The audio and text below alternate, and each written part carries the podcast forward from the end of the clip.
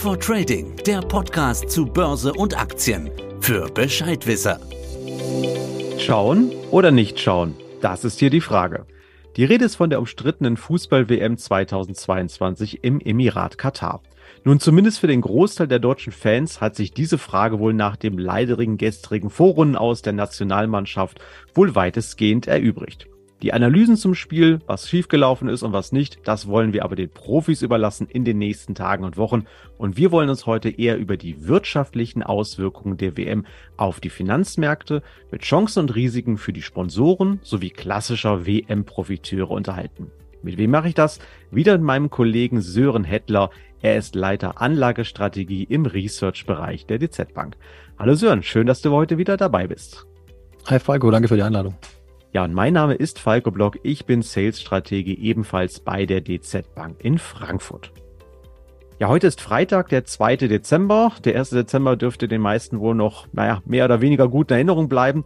Aber konzentrieren wir uns auf das eigentliche Thema. Sören, in einer Studie, die Mitte November erschienen ist, habt ihr euch im Aktienresearch mit vielen Facetten rund um die WM und auch den potenziellen Effekten auf die Unternehmen aus den Bereichen Sportartikel, Nahrungsmittel und auch Unterhaltungselektronik beschäftigt.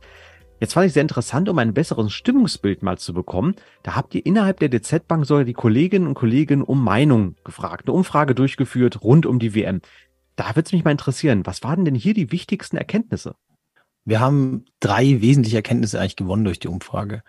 Zum einen haben wir herausgefunden, dass das Interesse an der WM tatsächlich vorhanden ist, zumindest überwiegend. Also die Mehrheit der Fans hat klar gesagt, dass die Spiele mit deutscher Beteiligung zumindest verfolgt werden, wenngleich aber auch 40 Prozent angegeben haben, dass es bei einer üblichen Sommer-WM wahrscheinlich mehr gewesen wäre. Und aufgrund der Jahreszeit haben die meisten auch gesagt, dass sie am liebsten dann daheim mit Freunden gucken. Immerhin jeder Fünfte hat aber auch klar gemacht, dass er die Veranstaltung boykottieren will, also tatsächlich aktiv eben nicht die Spiele anschauen möchte aufgrund der Gegebenheiten und der Vorkommnisse dort. Das ist so die erste Erkenntnis, die wir gewonnen haben. Die zweite Erkenntnis ist, dass Neuanschaffungen kein großes Thema sind für die Privathaushalte. Also gerade so mit Blick auf ein neues Fernsehgerät beispielsweise, da ist kein Interesse vorhanden. Das ist ein bisschen überraschend, weil eigentlich in WM-Jahren normalerweise die TV-Verkäufe nach oben gehen. Beim Thema Essen wiederum, da sind keine großen Unterschiede festzustellen im Vergleich zum Sommer-WM. Das ist so mehr oder weniger im üblichen Bereich. Du hast gerade das Thema Boykott angesprochen. Das war ja immer wieder die Frage, wie bei keiner anderen Sportveranstaltung, die mir zumindest Erinnerung geblieben ist, weil die WM steht ja unter teils erheblicher Kritik. Neben dem auf jeden Fall ungewöhnlichen Zeitraum, das Finale findet immerhin am 18.12., also gefühlt kurz vor Weihnachten statt, gibt es auch reichlich Vorbehalte gegenüber dem Gastgeber Katar, auch wenn die uns jetzt demnächst wohl ordentlich mit Gas versorgen werden.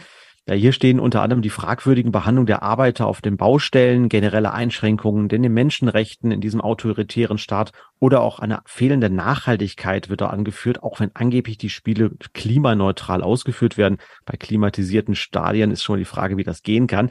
Ja, was hat eure Studie denn hier ergeben? Schadet eventuell dieses ja doch vielleicht negativ belastete Umfeld sogar den Sponsoren und sind die Millionen an Marketingausgaben, die damit getätigt werden, vielleicht sogar rausgeworfenes Geld?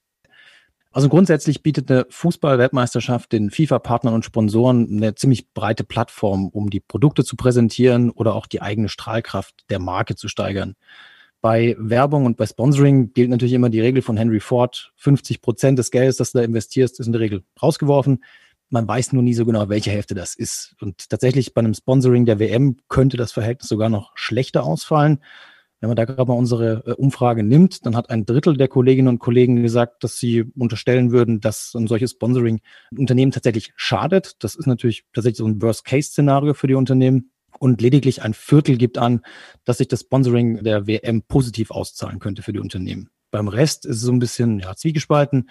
Einerseits sagt man, das äh, Sponsoring könnte schon vorteilhaft sein, aber es fällt wahrscheinlich vom Effekt her geringer aus, als es bei einer normalen WM in einem traditionellen Fußballland im Sommer der Fall gewesen wäre.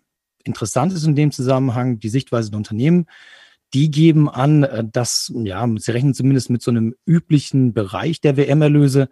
Das dürfte vor allem auch damit zusammenhängen, dass die Diskussion, die du angesprochen hast, in Deutschland sehr intensiv geführt werden und es natürlich global agierende Konzerne sind, die weltweit aktiv sind und äh, ihre Einnahmen auch auf globaler Ebene erzielen. Von daher gehen Sie wahrscheinlich davon aus, dass in Land anderen Ländern die Diskussion nicht so intensiv geführt wird und entsprechend die Effekte, was die negativen Effekte angeht, dass das auch geringer ausfällt. Ja, das ist mal interessant zu sehen. Vielleicht regen nur wir uns darüber auf und dem Rest der Welt ist das herzlich egal. Und dann hast du recht, für so ein global agierendes Unternehmen, das nur ein paar Prozentpunkte in Deutschland absetzt, ist das vielleicht nicht so ein Thema. Wenn wir jetzt mal ein bisschen konkreter, ein Klassiker bei bisherigen Sportveranstaltungen oder Großereignissen wie der Fußball-WM war ja eigentlich immer die Anschaffung eines neuen Fernsehers. Dann gab es auch Rabattschlachten, die Dinger wurden nach draußen natürlich gestellt, beim Nachbarn, in der Kneipe und so weiter. Das konnte man aus Verkaufsstatistiken eigentlich immer richtig gut ablesen. Jetzt droht aber in vielen Ländern auch eine Rezession und nicht wenige Bürger treibt eigentlich eher massiv die Sorge um, nicht wie kriege ich einen neuen Fernseher, sondern wie hoch wird eigentlich meine nächste Strom- und Gasrechnung ausfallen. Also auch bei mir und Kollegen ist jetzt eingetrudelt, ab Januar steigen die Strom- und die Gaspreise heftig, die Abschläge gehen hoch und da gibt es viele Leute, die wissen also noch nicht mehr, wie sie das bezahlen können.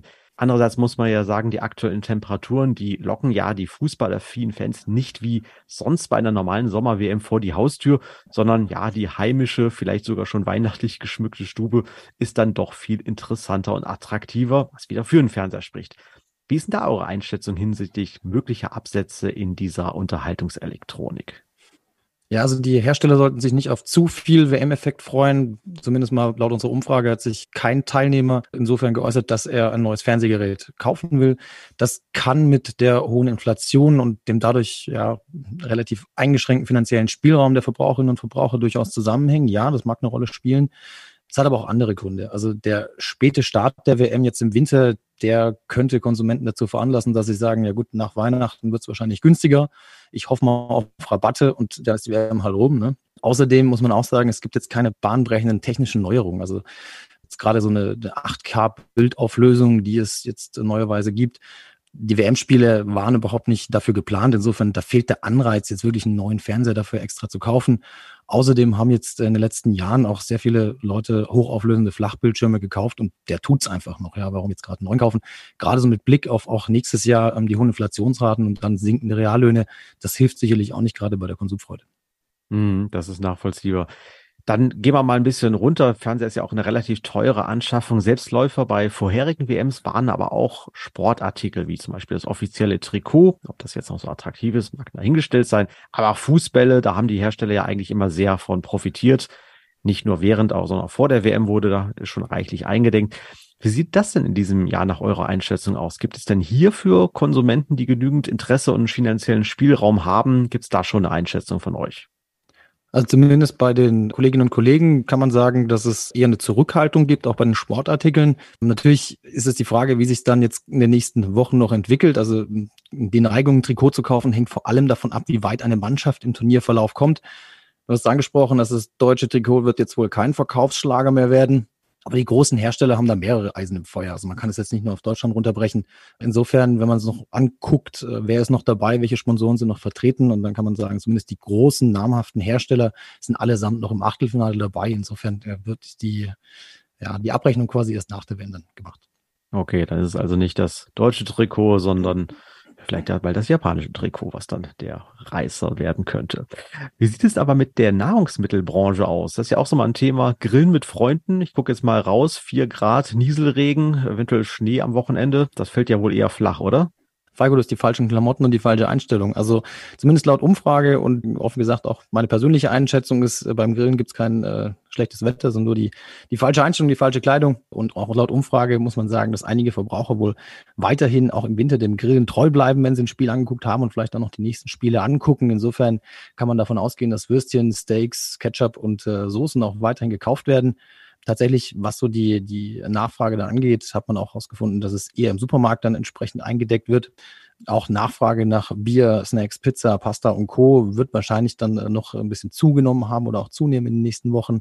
Wobei man auch sagen kann, also Pizza und Pasta, da könnten auch dann die Essenslieferdienste durchaus davon profitieren. Was wir auch abgefragt hatten, das war, inwiefern so ein Einkaufslieferservice-Anbieter, der Einkäufe innerhalb weniger Minuten liefern kann, davon vielleicht profitieren könnte. Und da hatten wir, unabhängig davon, ob Deutschland noch dabei ist oder nicht, ein sehr verhaltenes Nachfragepotenzial rausgefunden. Insofern da war von vornherein ein wenig zu holen. Okay, neuer Trend Wintergrillen. Vielleicht kann das ja die WM da einen neuen Vorschub geben. Zumindest kann man sich am heimischen Grill dann ein bisschen wärmen. Jetzt habt ihr euch für die Studie auch die allgemeinen Auswirkungen auf die Finanzmärkte mal angeschaut und dabei ein echt paar interessante Entdeckungen gemacht. Kannst du mal ein bisschen aus dem Nähkästchen plaudern? Da habt ihr nämlich sehr schön was zum Thema Handelsaktivitäten gesehen. Also da scheint ja doch bei den jeweiligen Spielen gewisse Implikationen zu geben. Ja, es gibt in mehrerlei Hinsicht wirklich einen Effekt auf die Finanzmärkte. Das gilt zunächst mal für die Handelsaktivitäten, die du angesprochen hast. Also die EZB hat basierend auf den Daten von der WM 2010 in Südafrika, die hat von den Zeiten her sehr gut gepasst, äh, deswegen haben sie die genommen, herausgefunden, dass Aktienhändler während der Spiele ihrer eigenen Nationalmannschaften die Monitore wohl gerne dazu nutzen, um Fußball zu gucken und nicht unbedingt um Preise zu stellen oder irgendwelche Orders aufzugeben. Entsprechend sind die Aufträge und die Handelsvolumina so um die 50 Prozent zurückgegangen. Außerdem hat ja, die EZB in dieser Studie herausgefunden, dass die nationalen Märkte sich von den globalen Vorgaben ungewöhnlich stark abkoppeln. Das fand ich auch sehr interessant. Und ja, im Prinzip war so die Herangehensweise, man guckt auf globale Informationen, die geliefert werden und wie die Märkte insgesamt darauf reagieren. Und da hat man eben herausgefunden, dass dann entsprechend, wenn das eigene Team äh, der Nationalmannschaft auf dem Platz steht, dass das dann auf nationaler Ebene eben kaum einen Effekt hatte, während die globalen Märkte reagiert haben. Das äh, war auch ein wesentlicher Punkt, der daraus gefunden wurde. Beim Blick mhm. auf die Kursentwicklung, da ist es ein bisschen anders, nicht ganz so deutlich. Also gerade der Aktienindex des Weltmeisters, der hat sich zwar, wenn man die letzten vier Turniere nimmt, im Durchschnitt besser entwickelt als globale Indizes in den Wochen nach der WM und auch in den Monaten nach der WM. Der Effekt war aber so nach einem Jahr auch wieder erledigt. Also wirklich einen langfristigen, nachhaltigen Effekt konnte man da nicht erkennen. Und das Gleiche gilt auch, wenn man so die volkswirtschaftliche Perspektive nimmt und dann den Gastgeber eben als ja, Referenz heranzieht, dann kann man da schon sehen, dass es kurzfristig einen Effekt gibt, aber der Aufschwung in der Vergangenheit, also zumindest nur kurzfristig der Fall war, es sind eben gerade so Übernachtungsbranche, Gastronomie, die davon profitieren. Damit kannst du keinen nachhaltigen Aufschwung wirklich über mehrere Jahre hinweg aufrechterhalten. Das funktioniert nicht. Bei Katar sind aber die wirtschaftlichen Aspekte sowieso nicht im Vordergrund. Das Land gilt als eines der reichsten der Welt, gerade gemessen am Kaufkraft äh, bereinigten Bruttoinlandsprodukt pro Kopf sind sie weit vor Deutschland und auch den USA. Insofern spielt sowas einfach eine untergeordnete Rolle. Beim Emirat Katar geht es eher darum, dass man Aufmerksamkeit erhält, dass man sich versucht, ein besseres Image zu geben. Und das passt auch rein in diese geopolitische Sportstrategie, die das Emirat hat. Im Prinzip kann man sagen, dass die Weltmeisterschaft im Fußball der Herren also das i-Tüpfelchen war. Man hat in den letzten Jahren schon diverse Sportveranstaltungen gemacht. Unter anderem hat man Schwimmen, Handball und Fahrradfahren die Weltmeisterschaften veranstaltet und äh, versucht da schon äh, entsprechende ja, Rahmenbedingungen zu schaffen. Okay, das ist ja auch immer die Frage bei den Olympischen Spielen, der ganze Aufwand, der da betrieben wird. Und das ist die Frage, was bleibt nachher für das Land übrig, außer vielleicht leere Sportstadien, die keiner mehr nutzen kann. Aber das mit der Handelsaktivität ist natürlich auch mal eine interessante Geschichte. Da muss ich auch mal bei uns in den Händlerraum gucken. Wobei, vielleicht hat sich ja jetzt mittlerweile eigentlich erledigt. Sören, dann sage ich vielen Dank für das interessante Gespräch. Sehr gerne. Danke dir.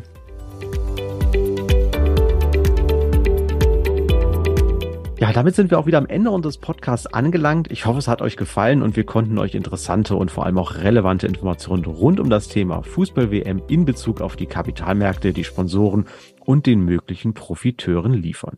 Ja, wenn ihr Fragen, Kritik, Lob oder Anregungen auch für zukünftige Themen habt, dann schreibt uns gerne an wertpapiere.dzbank.de.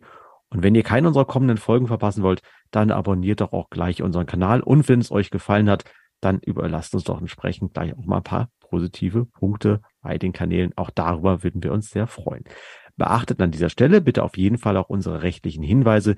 Die haben wir euch wieder in die Show Notes gepackt. Ja, dann wünsche ich euch jetzt wieder viel Erfolg beim Anlegen. Freue mich, euch auch das nächste Mal wieder hier begrüßen dürfen. Tschüss, bleibt gesund und macht's gut. Das war Fit for Trading, der Podcast für deine Investments. Fit for Trading, der Podcast zu Börse und Aktien für Bescheidwisser.